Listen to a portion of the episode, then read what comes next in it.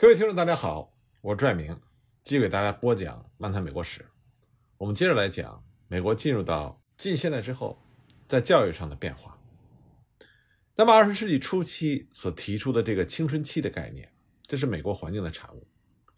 义务公共教育延长到十六岁，这是有很多原因的。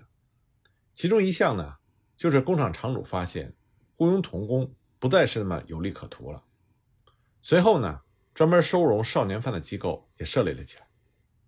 美国把青春期理想化，新的趋势呢是把青少年看作是享有权利的单独实体。是联邦内的一个新的社会群体，但是呢，这也给美国带来了一些负面的效应。像上个世纪六十年代末、七十年代初，甚至到了今天，在社会出现巨大变革的时候，一些青少年就会对已有的制度化的教育产生极大的逆反心理，他们会以非常不友好的态度，夸张的把所有的学校称之为监狱。不过呢，这种负面效应要看我们从。多长的时间尺度上来考虑这个问题，在不同的时间尺度上得出来的结论有可能截然相反。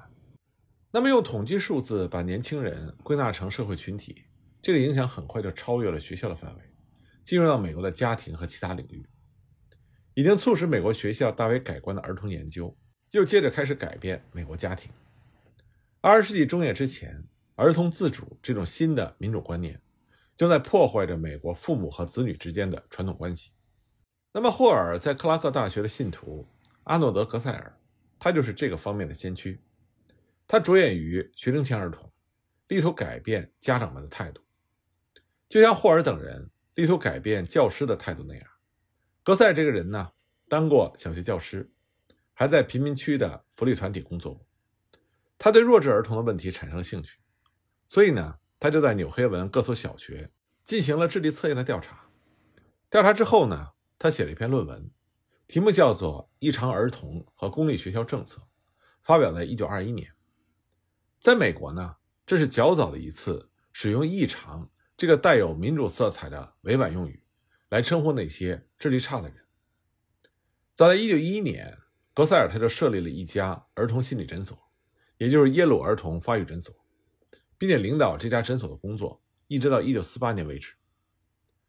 格塞尔呢，把他的注意力集中在婴幼儿身上，而婴幼儿呢，他们既不会填写调查表，也不能接受采访，在当时的心理学家眼里，这个领域是一片无人区，几乎没有任何可靠的第一手资料。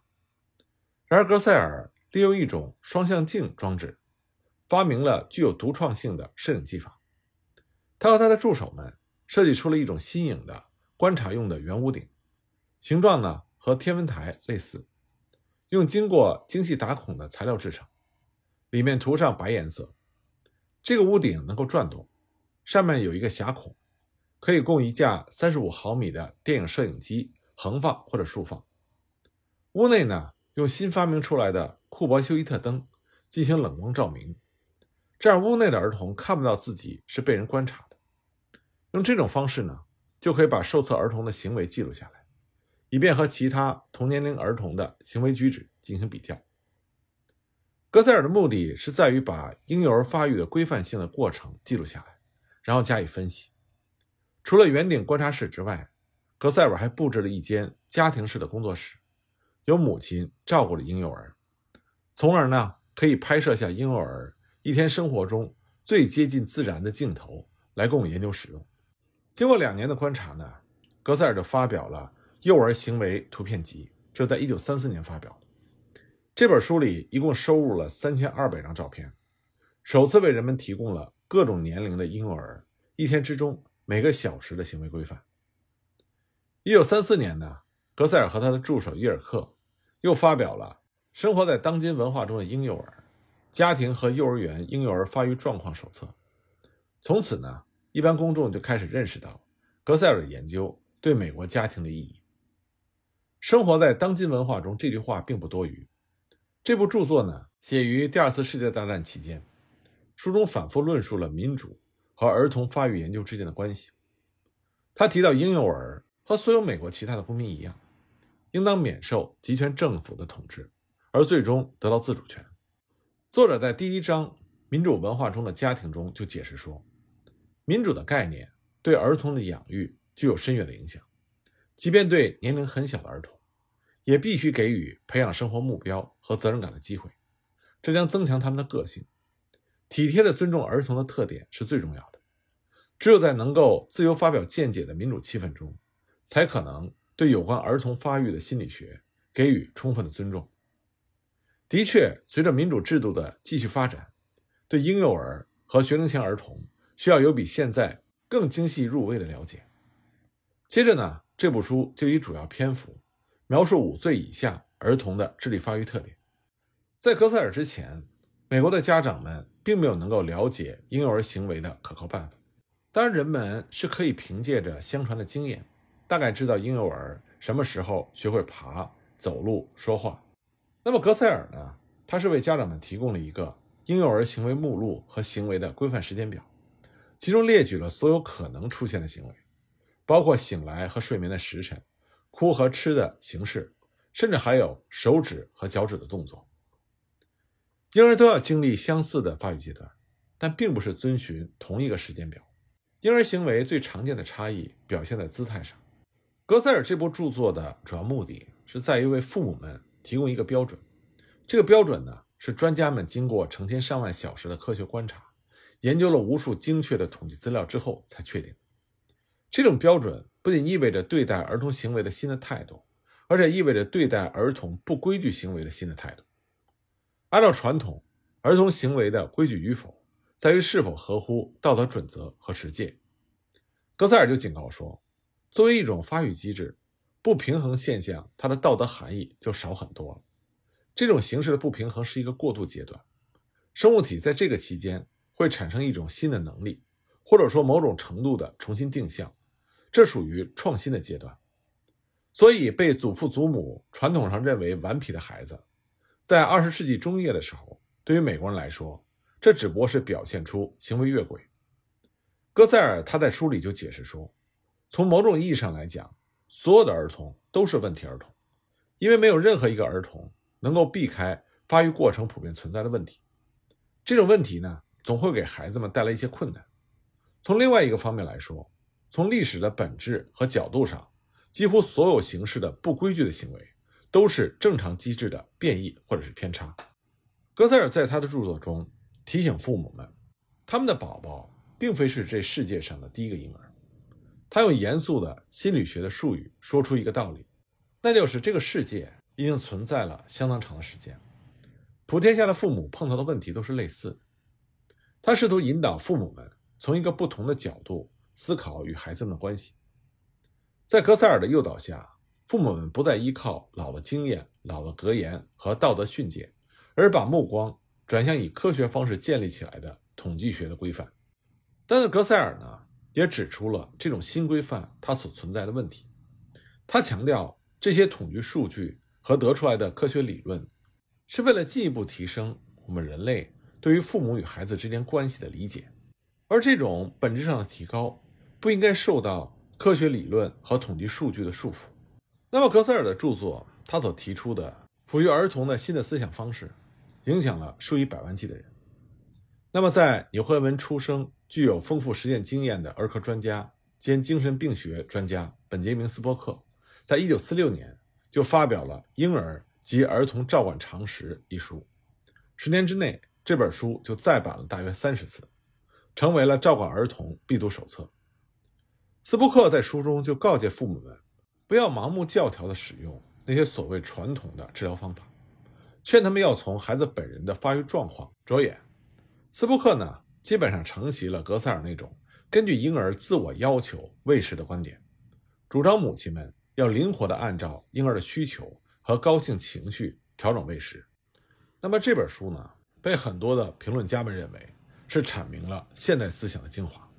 那么讲完在儿童教育方面的变化以后，我们再来谈谈美国在另外一个人类学重要领域的巨大变革。这就是性领域。那么，十九世纪末呢，到二十世纪初，西欧一些风气之先的人就开始对性采取了一种新的态度。到了一九零零年，西格蒙德·弗洛伊德那些论述精神分析的基本著作都已经问世。一九零九年呢，霍尔把当时在欧洲科学界名声欠佳的弗洛伊德带到了克拉克大学参加会议。虽然免不了引起一些议论，但是弗洛伊德在霍尔的帮助下，在美国所赢得的敬意要超过他自己的国家。那么霍尔本人呢，在他进行儿童研究和确立青春期这个概念的时候，也曾经论述过性特征的发育情况，并且主张在学校开设性教育课程。但这个时候，霍尔对性的描述仍然是遮遮掩掩的。但同时呢，他也极力主张对性知识的研究要务求客观。在性研究领域，英国人哈夫洛克·爱丽丝的著作是一个里程碑。爱丽丝呢，在他一生的大部分时间里，主要致力于让使用英语的国家的人民能够摆脱维多利亚时代所流传下来的性偏见。一八九七年。爱丽丝在英国写出了她的第一部著作《性心理研究》，但是在当时这被视作为是淫邪之作，不得不拿到美国发表。到了1910年，爱丽丝已经发表了六部著作，第七部呢也在1928年问世。他广泛搜集了人类性行为的各种实例，其中还包括很多闻所未闻的现象。光是这些现象的名称就足以让人感觉到非常的神秘。比如说，他首次。描述了异装癖、色情、偷窃狂等等。那么，在他的著作出版之后呢，学术界和知识界对于性问题也就不再那么讳莫如深了。但这些著作呢，仍然只能摆在少数人的书架上，只有医生和律师才能够随时参与。有人说呢，爱丽丝这些著作，它的本意是想阐述，在人类所有的行为中，唯独性行为最不适于套用道德准则。或者规范的一般性概念，他的著作所产生的效果是显而易见的，就是向传统的性道德观念提出挑战。那么在性研究方面呢，美国的先行者所做出的贡献和爱丽丝截然不同。那么其中最著名的先驱就是阿尔弗雷德·金西。金西的著作呢，导致了性行为新规范的确立。他采用了定量的方法从事性研究，使这些规范取得了新的。经过科学验证的信誉，人们渐渐认识到金西是一位了不起的社会学家。和霍尔一样，金西他也生长在一个家教严格、重视操守的家庭。他的父亲呢是卫理公会派教徒，对于安息日严守不贷，从不允许家里人在星期日乘车上教堂，即使是和牧师一道也不行。全家人星期日从不喝牛奶，而且都要上主日学校。早礼拜，晚祈祷，严格无误。金熙呢，他从缅因州的包登学院毕业之后呢，一九二零年在哈佛大学取得了昆虫学博士学位。他为了写关于昆虫的两本专著，先后搜集了大约四百万种标本，其搜集和解释统计资料的功夫颇深。那么他的这个著作呢，也让他跻身于当时第一流的遗传学家之列。二十世纪三十年代末，美国高等学校。开始设置有关性教育和婚姻生活的课程。美国大学之所以会对这方面产生兴趣，归功于霍尔的青春期研究，还有就是刚传入美国不久的弗洛伊德的著作，再加上的呢，就是罗伯特·狄金森博士所做的开创性临床研究。1882年到1924年，狄金森在布鲁克林和曼哈顿当妇科医生，他仔细记录了五千多个病人的病例，并且据此发表了。婚姻生活千里研究，这是出版于一九三二年。另外，在一九三四年，他还出版了《独身妇女》这部著作。这两部划时代的著作，就女性生理学、生育和不育症等方面提供了宝贵的新信息。一九三八年呢，印第安纳大学决定顺应时代的潮流，开设讲授婚姻生活知识的不计学分的课程，并且指派金希负责授课。金希这个时候婚姻美满。是四个孩子的父亲，也是一个个人德操无懈可击的著名的生物学者，因此呢，称他是教授这门课程的理想人选。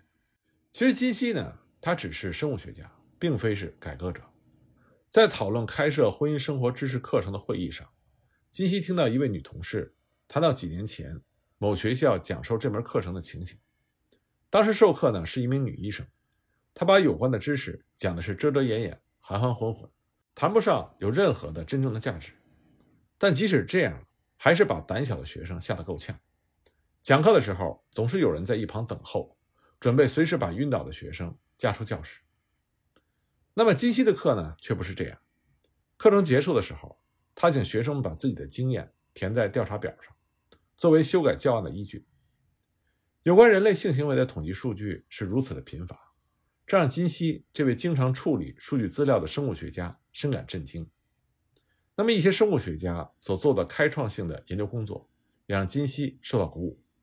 金熙呢，也越来越了解到人们在这方面的知识是极度贫乏的，所以他下决心要积累这方面的有用知识。就这样，金希他把他的研究重点从昆虫的繁殖行为转向人类的性行为，并且如饥似渴地搜集事实论据。他坚持地认为，我们进行这方面研究所使用的方法。和研究昆虫所用的方法是完全类似的。基西他不厌其烦地训练调查人员，教他们如何避免把问题弄得难以回答。他让调查人员把各种性行为列成详细的单子，然后逐一询问每个被调查的人。基西他建议说，要直视被调查者的眼睛，这一点非常重要。而对记录情况，只要稍加留意就行。人们目光对视，就能够相互了解。由于含糊的措辞容易导致不诚实的回答，金熙手下的调查人员从不使用委婉的用语。不过呢，调查记录使用的是特别的代号，只有金熙和调查人员才能够看得懂。金熙的目标是要搜集十万份性行为史，到他临死之前，已经调查过了一万七千五百人，其中经金熙亲自记录的调查就达到了七千份，也就是十年内平均每天都要进行两次调查。金熙在从事性行为研究的那些年，每天工作是十二个小时以上，从来不休假。一九五六年，他已经六十二岁，并且已经犯过两次心脏病。医生警告他必须休息，但他并没有停止他的工作。也正是在这一年，金熙因为劳累过度而死去。那么，金熙他工作的成果呢？就是1948年1月出版的《男子性行为》。关于这部书的情况呢，我们下一集再继续给大家讲。